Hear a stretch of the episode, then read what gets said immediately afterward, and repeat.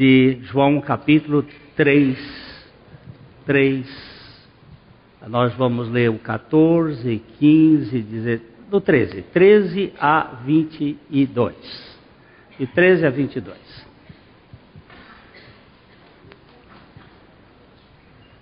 Ora, ninguém subiu ao céu senão aquele que de lá desceu, a saber, o Filho do Homem que está no céu. E do modo por que Moisés levantou a serpente no deserto, assim importa que o Filho do Homem seja levantado, para que todo que nele crê tenha a vida eterna. Porque Deus amou o mundo de tal maneira que deu seu Filho unigênito, para que todo que nele crê não pereça, mas tenha a vida eterna. Porquanto Deus enviou seu Filho ao mundo, não para que julgasse o mundo, mas para que o mundo fosse salvo por ele. Quem crê, quem nele crê, não é julgado. O que não crê já está julgado, porquanto não crê no nome do unigênito Filho de Deus. O julgamento é este: que a luz veio ao mundo e os homens amaram mais as trevas do que a luz, porque as suas obras eram más. Pois todo aquele que pratica o mal aborrece a luz e não se chega para a luz, a fim de não serem arguidas as suas obras. Quem pratica a verdade aproxima-se da luz, a fim de que as suas obras sejam manifestas, porque feitas em Deus. Até aqui. Vem revelar, Pai, a tua palavra nos nossos corações.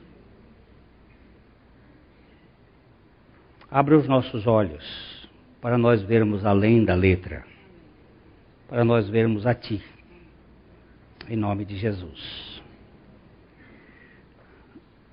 É...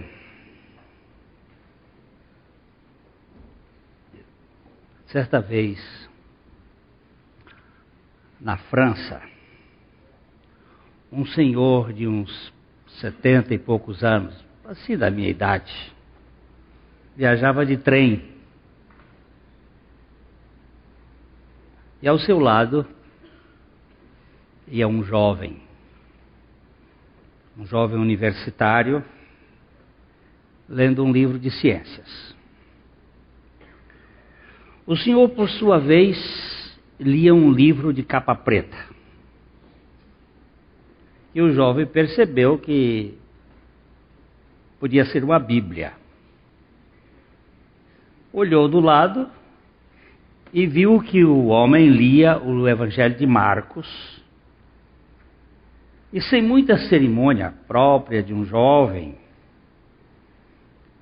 ele interpelou o cidadão e perguntou: O senhor ainda acredita neste livro cheio de fábulas?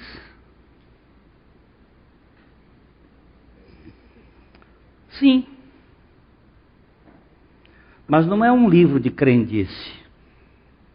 É a palavra de Deus. Estou errado? Claro que sim. Claro que o senhor está errado. Creio que o senhor deveria ter estudado história universal. E veria que a Revolução Francesa ocorreu há 100 anos e mostrou a miopia da religião. Somente pessoas sem cultura ainda creem que Deus tenha criado o mundo em seis dias. O senhor deveria conhecer um pouco mais sobre os nossos cientistas e o que eles pensam e dizem sobre tudo isso. É mesmo? E o que pensam e dizem os cientistas sobre tudo isso e sobre a Bíblia? Bem, respondeu o universitário, como vou descer na próxima estação, falta-me tempo agora. Mas deixe seu cartão e eu lhe enviarei o material sobre o assunto pelo correio, com a máxima urgência. O velho então, cuidadosamente, abriu o bolso do paletó, tirou o seu cartão e deu ao universitário. universitário. Quando o jovem leu o cartão, ficou pálido e cabisbaixo de vergonha. No cartão estava escrito: Professor Dr. Luiz, Louis Pasteur, diretor-geral do Instituto de Pesquisa Científica da Universidade Nacional da França. O fato está descrito na biografia de Pasteur e teria ocorrido em 1892. A gente pensa que é só gente ignorante que crê na Bíblia. Mas a Bíblia, ela é a palavra de Deus. E a palavra de Deus, às vezes ela chega para nós e a gente não entende muitas coisas. Nós não entendemos. Esse versículo para mim é um versículo enigmático. João 8, 18. Perdão, 8 não, 3, 18. Perdão, perdão, perdão. João 3, 18. Quem nele crê não é julgado. O que não crê já está julgado, porquanto não crê no nome do unigênito Filho de Deus. Quem nele crê não é julgado. E quem não crê já está julgado. E como que uma pessoa crê?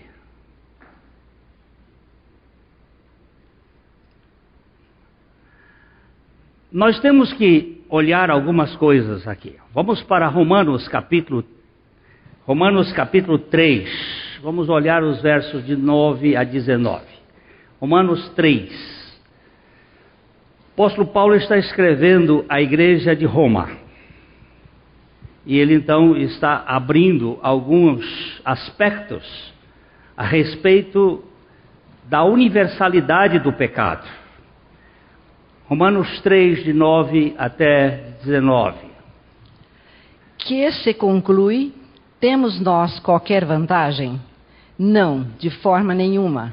Pois já temos demonstrado que todos, tanto judeus como gregos, estão debaixo do pecado. Peraí, vamos devagarzinho, viu? que vamos aqui. Ele havia dito que os gentios, que a humanidade geral, ela é inexcusável diante das evidências da criação divina. Ele havia dito que Deus deixou pegadas da sua, das suas digitais em tudo o que criou. E que, assim como isto lá na, na Revolução Francesa, os pensadores, um deles disse assim que o relógio pressupõe o relojoeiro, assim como o universo pressupõe um criador. Há evidências de alguma coisa da criação. Em todos os lugares, na biologia, na química, na física, esse ordenamento matemático que tem, e ele diz que os homens são inexcusáveis diante do poder e da divindade de Deus. Tem que ser muito poderoso e tem que ser um Deus que fez tudo isso. Mas ele começa a trabalhar sobre a questão de uma humanidade caída, que vive por uma rebeldia inata, uma espécie de aversão a Deus, que está dentro do homem, de todo homem, quer judeus, quer gentios, quer gregos, qualquer grupo. Existe uma propensão anti-Deus no seio da humanidade. E ele, esta humanidade caída, acaba construindo uma religião à altura da sua capacidade, que são os deuses criados pelos homens.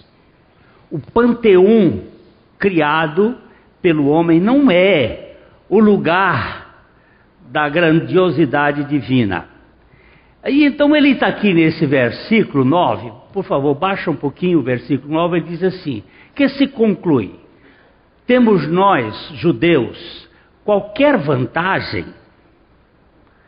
Nós, judeus, temos qualquer vantagem porque temos uma religião e uma revelação em que Deus. Ele diz: não, de forma nenhuma, pois já temos demonstrado que tanto todos, tanto judeus como gregos, como gentios, estão debaixo do pecado. E o pecado é uma atitude de fuga de Deus.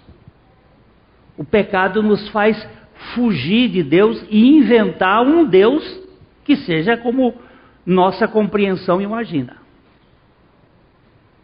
Nós fugimos do Deus verdadeiro e criamos um Deus à nossa própria imagem, os nossos sistemas. Foi isso que aconteceu a partir do pecado no Éden. Verso 10. Como está escrito, não há justo, nenhum sequer. Quantos justos existem na terra? Quantas, quantas pessoas nasceram justas? A, a, a Ana Beatriz nasceu justa? Não. Ela já é pecadora. Já tem.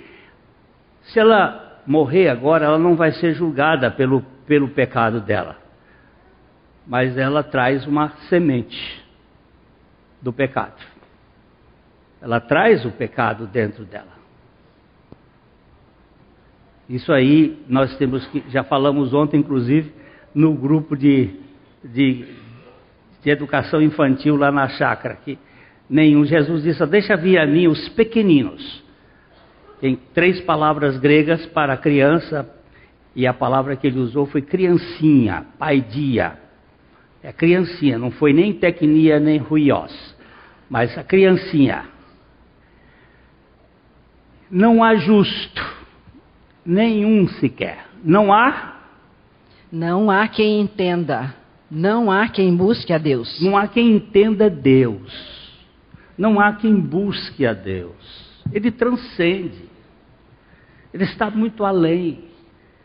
Por isso que nós criamos os nossos deuses pichotes os nossos deuses pigmeus, que dão suporte à nossa crendice, mas não há, não há quem busque a Deus. Ele aqui é muito interessante que ele diz, é, é, aqui ó, não há quem busque a Deus. Todos, todos se extraviaram. A uma se fizeram inúteis. Não há quem faça o bem, não há nenhum sequer. Esta palavra bem aqui é aquela palavra que eu havia citado domingo passado, lá no livro de Gênesis, que nós vamos voltar, vamos fazer um parêntese para voltar a ela aqui. Lá no livro de Gênesis, aqui vocês vão ficar paradinhos aqui, no versículo 12, nós vamos para o livro de Gênesis, no capítulo 4, no versículo 7. Gênesis 4, 7 vai falar deste bem. Se procederes bem, não é certo que serás aceito? Se todavia procederes mal, eis que o pecado jaz à porta. O seu desejo será contra ti, mas a ti cumpre dominá-lo. Aqui Deus está falando com Caim. Caim havia trazido uma oferta de fruto do seu trabalho, fruto da terra. Ele trouxe o suor, a expressão do seu esforço para oferecer uma oferenda a Deus é, é, é um princípio da religião. Você, com a sua competência, com a sua condição, você oferece a Deus alguma coisa para que Deus aceite. Abel, ao contrário de Caim, ele oferece as primícias do seu rebanho. Desce um pouquinho aqui, por favor. Vamos. É só para lembrar a memória da, da, da, gente, é muito. Descer. Está subindo. Por favor, descer. Ótimo. Mais um pouquinho. Mais um pouquinho. Olha aqui.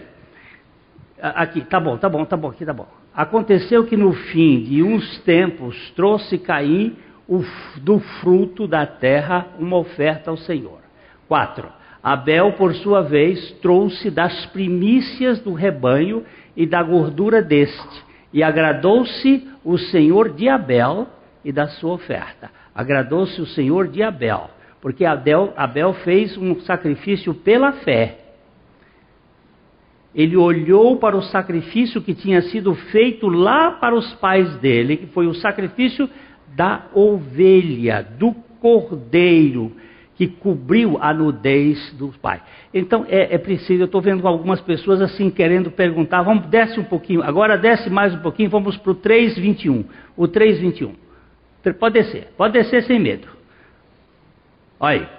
Fez o Senhor Deus, esse é o primeiro sacrifício, fez o Senhor Deus vestimenta de peles para Adão e sua mulher e os vestiu.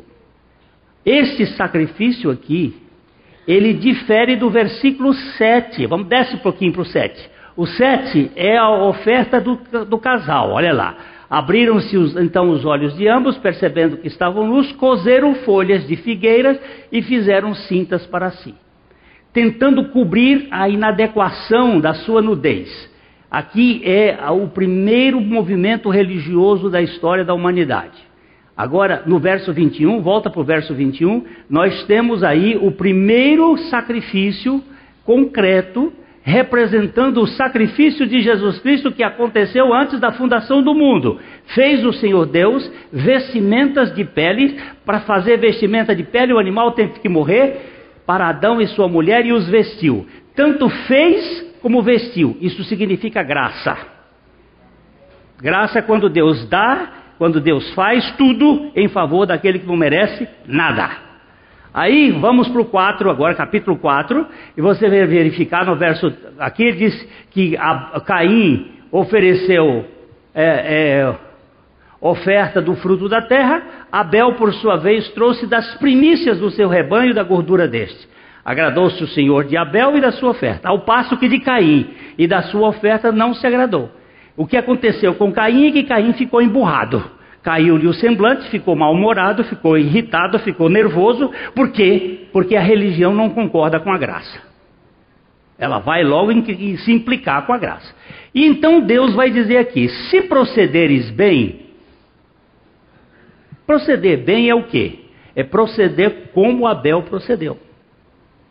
É crer como Abel creu é fazer aquilo como Abel fez. Se procederes bem, não é certo que, que serás aceito? Se todavia a chance, Deus está dando a chance, se todavia procederes mal, eis que a ovelha do pecado, a, o pecado, nós vimos isso domingo passado, no, comparando com 2 Coríntios capítulo 2, verso 21, capítulo 5, 21, que aquele que não conheceu o pecado, Deus o fez pecado por nós, para que nele fôssemos feitos justiça de Deus. Aqui a palavra de Deus. Se todavia procederes mal, eis que o pecado está deitado à porta, e cumpre a ti tomá-lo e levá-lo pelo seu próprio desejo, porque o desejo foi que levou ao pecado. E quando a nossa vontade toma condição de receber a palavra de Deus, e pela nossa vontade nós decidimos crer, aí o sacrifício de Cristo vai nos cobrir.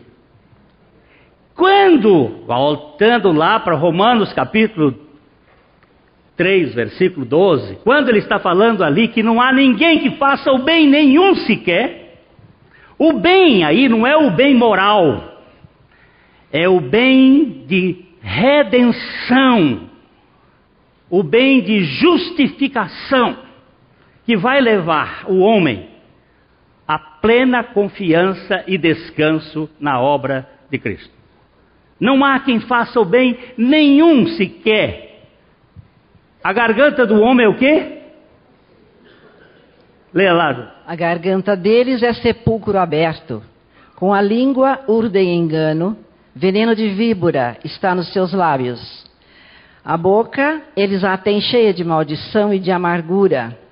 São os seus pés velozes para derramar sangue. Nos seus caminhos, a destruição e miséria.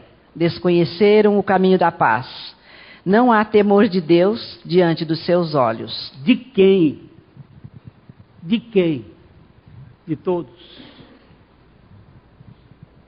De todos. De toda a humanidade.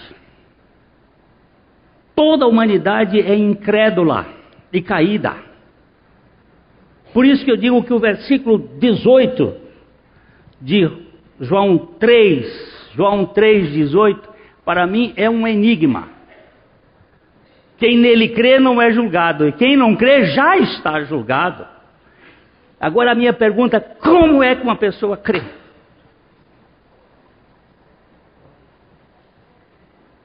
Eis o grande mistério da fé. Esse é o milagre dos milagres.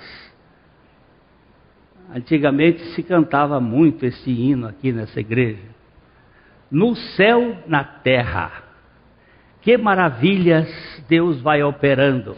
Mas das maravilhas, a maior que eu conheço é Deus salvar gente. Levar um homem a crer é um mistério fora de série. É alguma coisa que não se pode entender. Eu contei para os homens uma história velha que do tempo que eu era menino, já faz tempo, de um, um garoto que chegou numa, numa farmácia do interior.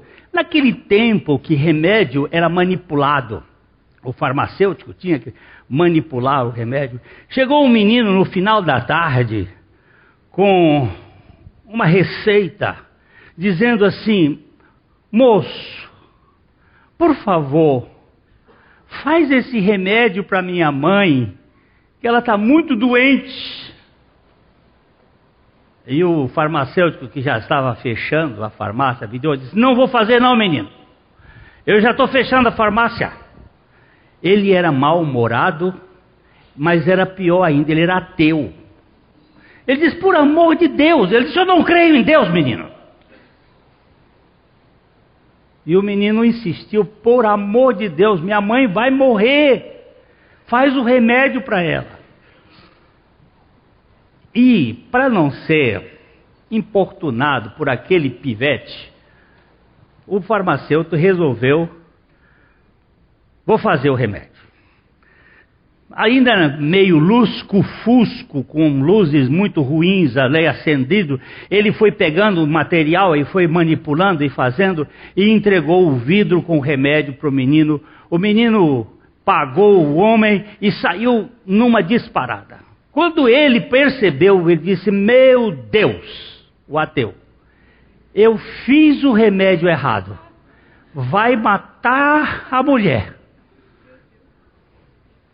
E aí, este ateu, que chamou por meu Deus, ele se prostra, se ajoelha e diz: Deus, se tu existes, não deixa essa mulher tomar esse remédio. E ele está ali de bruxo fazendo oração quando ele percebe um, uma mão batendo nas costas dele. Ele virou, era um menino. Disse: não, Moço, não fica zangado comigo, não, moço. Eu ia correndo e caiu o vidro e o, dever, e o remédio derramou. Ele disse: Não, meu filho, não, eu não fico zangado. Hoje eu posso acreditar que Deus existe. Mas não é isto que faz Deus existir.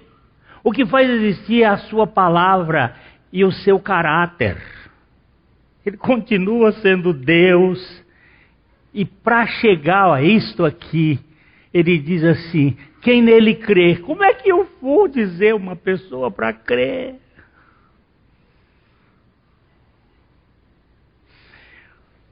Um dos grandes mistérios da minha, minha capacidade limitadíssima é saber como é que Nínive se converteu. Nínive, uma das cidades mais grandes, não vou nem dizer maior, uma cidade opulenta, muito grande naquela época.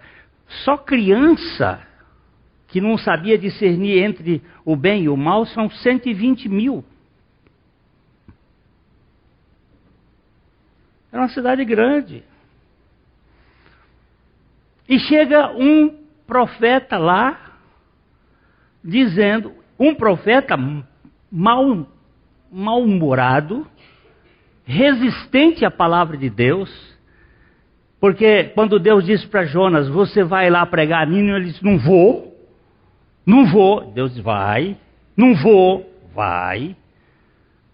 Se eu quero ver, eu vou para Tarsis, lá na Espanha. Você vai ver como eu não vou, não vou, não vou. Deus diz, mas que vai, vai, vai. Eu estou fazendo aqui o diálogo apenas na imaginação, porque a Bíblia não relata isso. Mas sabemos que Jonas tentou fugir, fez tudo, serviu de vomitório para o peixe, porque ele era tão intragável que nem peixe queria engoli-lo. Jogou ele na praia, e aí depois ele chega em Nínive e prega dizendo: Olha, em 40 dias Nínive será destruída, vai ser. E o povo se converteu. Mas o que aconteceu para aquele povo se converter? Até os bichos puseram pano de saco e cinza. O que aconteceu? Deve ter acontecido alguma coisa. Historiadores modernos dizem que aconteceram algumas coisas anteriormente. Primeiro, uma grande peste que matou um mundo de gente. Segundo, um grande terremoto. E terceiro, um grande eclipse solar. Dia 21, agora, que dia é hoje? Dia 21 agora vai ter um solar naquela região cientistas estão estudando aí sobre esse solar, se não é um dia também de experimentos celestiais, alguma coisa do céu para chamar a atenção. O fato é que aquela grande peste que matou milhares de pessoas, aquele terremoto que matou milhares de pessoas, serviu para o povo a levantar a cabeça. Ele disse: Nínive será revolucionada e eles começaram a escutar a voz do profeta. Deus tem os seus métodos de convencer as pessoas. Muitas vezes é uma luta, é uma dificuldade, é uma doença, é um problema.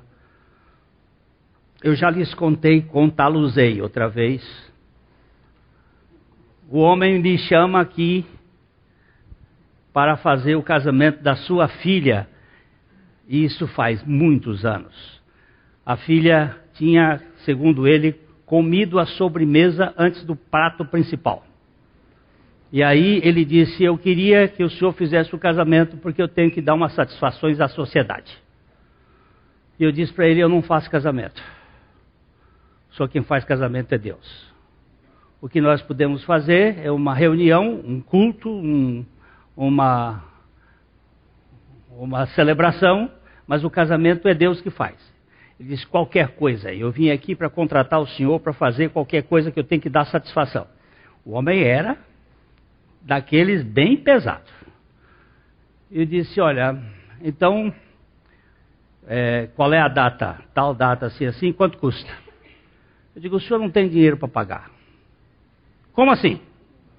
Eu digo porque isso aqui custou o preço da salvação, da redenção de Cristo. E comecei a pregar o Evangelho e disse: Espera aí, eu estou lhe contratando para fazer o casamento da minha filha, não vem me pregar o Evangelho porque eu não tenho interesse com o Evangelho. Digo: Tá bom, mas lá, no dia, eu vou pregar. Aqui o senhor, eu pensei: aqui você está me proibindo, mas lá eu vou. Você vai escutar.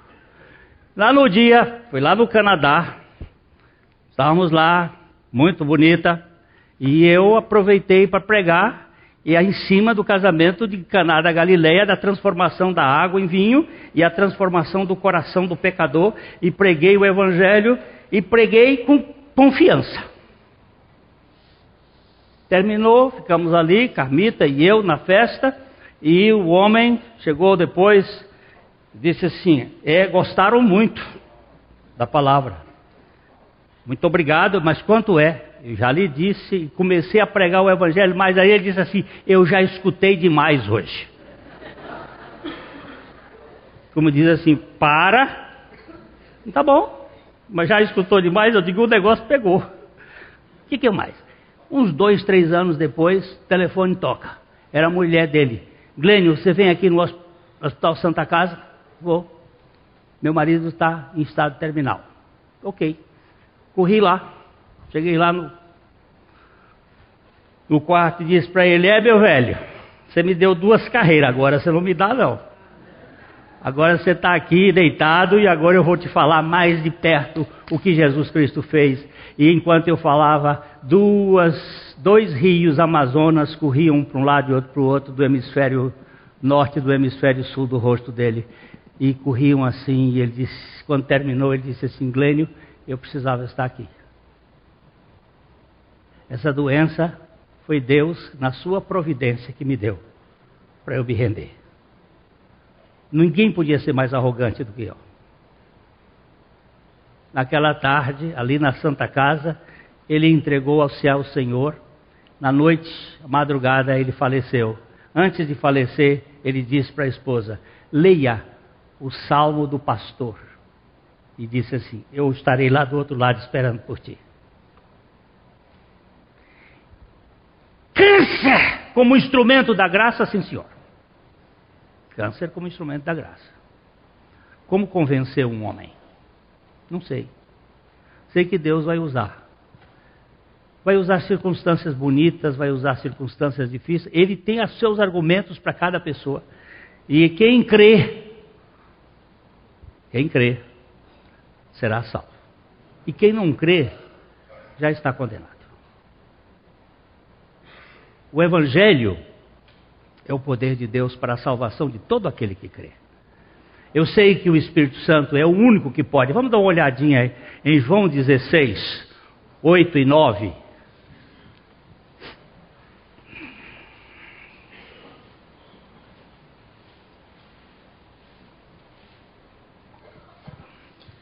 João 16, 8 e 9. Quando ele vier, convencerá o mundo do pecado, da justiça e do juízo.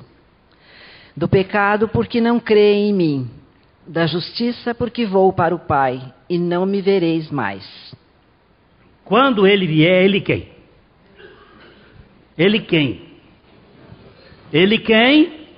Eu já ouvi três coisas aqui. O Espírito Santo. Quando começar o ministério do Espírito Santo, quando ele vier, convencerá o mundo do pecado, da justiça e do juízo. Ele convence a todos.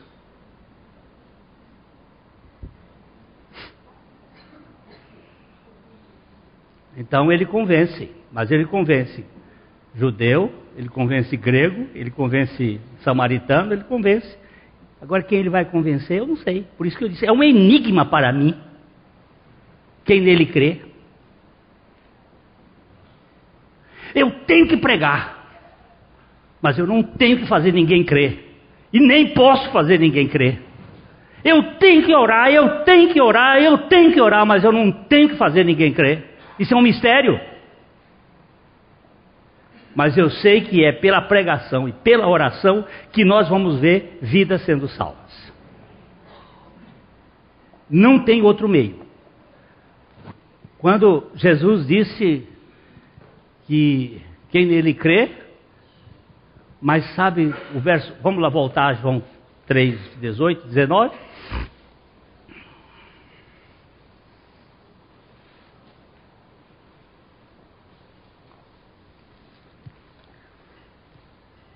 Quem nele crê não é julgado. O que não crê já está julgado, porquanto não crê no nome do unigênito Filho de Deus. O julgamento é este que a luz veio ao mundo e os homens amaram mais as trevas do que a luz, porque as suas obras eram más. Pois todo aquele que pratica o mal aborrece a luz e não se chega para a luz, a fim de não serem arguídas as suas obras. Quem pratica a verdade aproxima-se da luz, a fim de que as suas obras sejam manifestas, porque feitas em Deus. Ó, eu estou aqui no verdade, viu? Baixa um pouquinho mais, baixa um pouquinho mais. Ó, mal. Lá em Caim é. Não é, se fizerdes o bem, não é certo que serás aceito? Se porém fizerdes o mal, o pecado jaz à porta. Aqui ele está dizendo: pois todo aquele que pratica o mal aborrece a luz e não chega para a luz a fim de serem arguídas as suas obras. Quem pratica a verdade, não o bem. Porque o bem, quem praticou foi Jesus, lá na cruz. O bem, quem praticou foi ele. As obras foram feitas em Deus. As obras feitas em Deus. Nós não praticamos o bem na redenção. Nós podemos praticar a verdade na redenção. Nós podemos dizer, Senhor, tem misericórdia de nós, que somos pecadores. Não é pelo que nós fazemos, mas as nossas obras. Quem pratica a verdade aproxima-se da luz, a fim de que as suas obras sejam manifestas porque estas obras foram ou são feitas em Deus. A nossa redenção está toda ela colocada na pessoa do nosso Senhor Jesus Cristo. A incredulidade faz a pessoa permanecer debaixo da ira de Deus e fora do perímetro da vida eterna. Mas a salvação em Cristo nos coloca dentro da luz e da verdade. Vamos ver aqui mais dois textos e a gente termina hoje. Vamos olhar aqui João 8, 32, 33, 34, 35, 36. João 8. E conhecereis. Só, desce um tiquinho mais, desce um tiquinho mais. Ditas. Ah, não, aqui, agora aqui no 31. 31. Disse, disse, disse, pois, Jesus aos judeus que haviam crido nele: Se vós permanecerdes na minha palavra, sois verdadeiramente meus discípulos, e conhecereis a verdade, e a verdade vos libertará. Eu, eu vou só segurar, segura mais um pouquinho aqui, por favor, basta pouquinho. Havia alguns discípulos judeus que haviam dado crédito a Jesus haviam dado crédito nele. E Jesus disse para eles: Se vocês permanecerem na minha palavra, vocês serão verdadeiramente os meus discípulos e vocês conhecerão a verdade.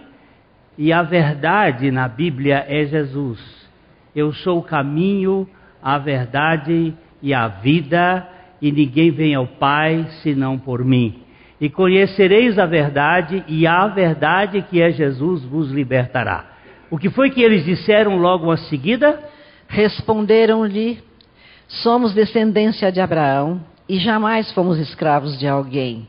Como dizes tu, sereis livres? O, o, argumento deles era interessante. Eles haviam dado crédito a Jesus, mas eles estavam baseados no background da sua religião. Somos descendência de Abraão e jamais fomos escravo de ninguém. Se a vergonha foram escravos dos egípcios, foram escravos dos assírios, foram escravos dos babilônios, foram escravos dos gregos, eram escravos dos romanos, nunca fomos escravos de ninguém. A mesma coisa que nós dizemos: eu venço o pecado, eu não sou escravo do pecado, eu não sou escravo desse, eu sou, eu sou. É a mesma coisa, nunca fomos escravos de ninguém. Como direis, tu sereis livres. Aí Jesus Replicou-lhes Jesus: Em verdade, em verdade vos digo: todo que comete pecado é escravo do pecado. O escravo não fica sempre para, na para casa. Aí, Ruth, para aí, Ruth. Ruth, o que, que é pecado? Nós já lemos aqui há pouco. Não crer em Jesus.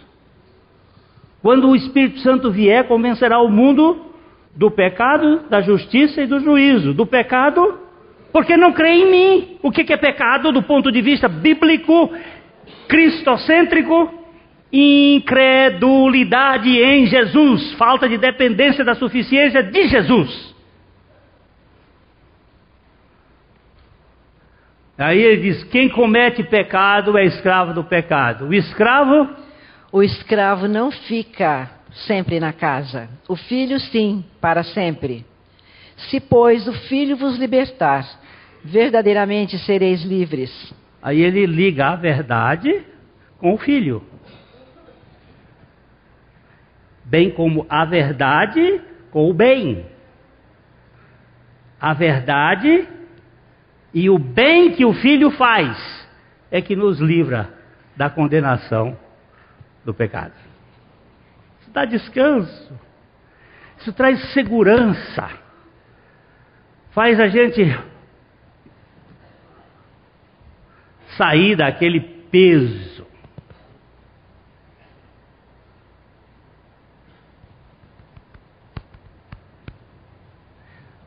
Mais uma vez, e termino. O homem rico, milionário, bilionário, dono de uma pinacoteca extraordinária lá em Londres. Quadros de Renoir, quadros de Rembrandt, quadros de Van Gogh quadros. Tinha até de Salvador Dali. Isso é minha, meu veneno. É porque eu não gosto dele, porque dali eu não vejo nada. Mas tudo bem. Tinha quadros de tudo quanto é, muitos quadros. Tinha um único filho, herdeiro o filho foi para a guerra. Lá na guerra, fogo, uma bala pegou no menino. E antes do menino morrer, ele tinha um amigo, que fez um amigo lá. Disse para o amigo: Quando você voltar a Londres, você fala para o meu pai. Eu amava muito meu pai.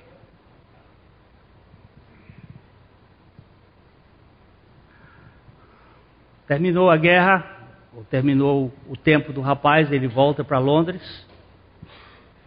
E ele era pintor, esse moço. Resolveu fazer um quadro, um, um retrato do jovem. Fez um retrato, mas é pintor de meia tigela.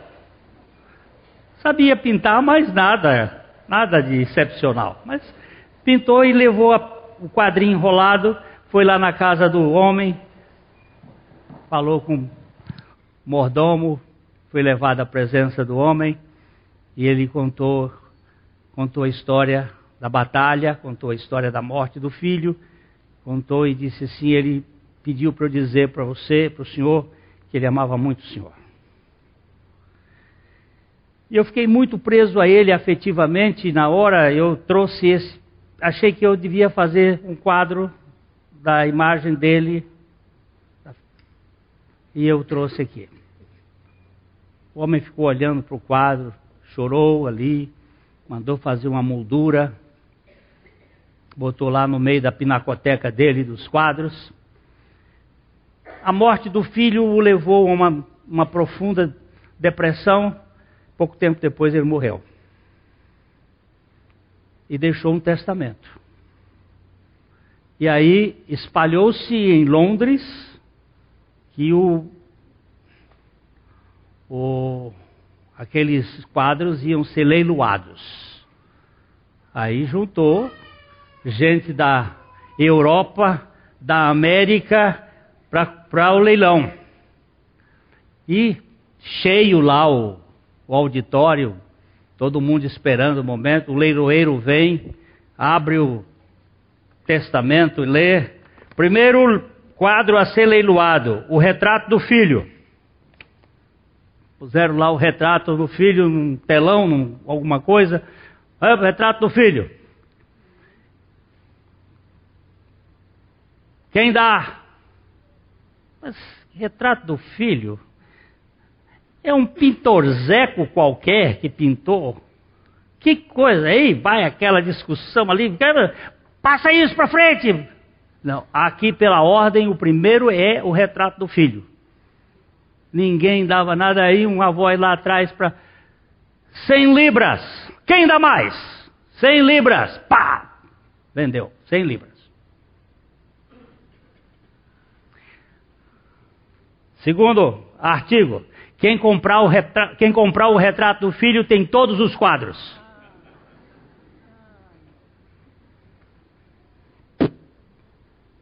Quem comprou? Hã? Não, não foi o amigo, não. Quem comprou foi o jardineiro da casa. Ele comprou porque ele conhecia o menino desde pequeno.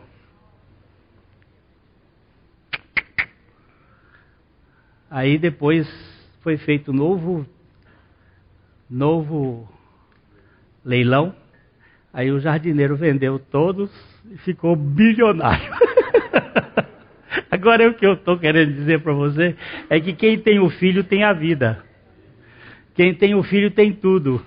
A minha Bíblia diz assim: tudo é vosso, e vós de Cristo, e Cristo de Deus. Você não sabe como é que você creu, eu também não sei. Eu sei que um dia ele me fez crer, e eu vou lhe dizer uma coisa: se você crê, você tem tudo. O Senhor Jesus é o nosso tudo, é a nossa paz, Ele é a nossa alegria, Ele é a nossa santificação, Ele é a nossa glorificação, Ele é o nosso tudo. De modo que aqui nós terminamos o quadro do bem e o quadro da verdade, e a verdade é que Jesus veio buscar e salvar o perdido. E eu estou incluído nesta fila e fui resgatado por um tão grande amor. E quem tem o filho, tem tudo, tem a vida. Que o Senhor nos dê graça para dependermos inteiramente da suficiência do Senhor Jesus.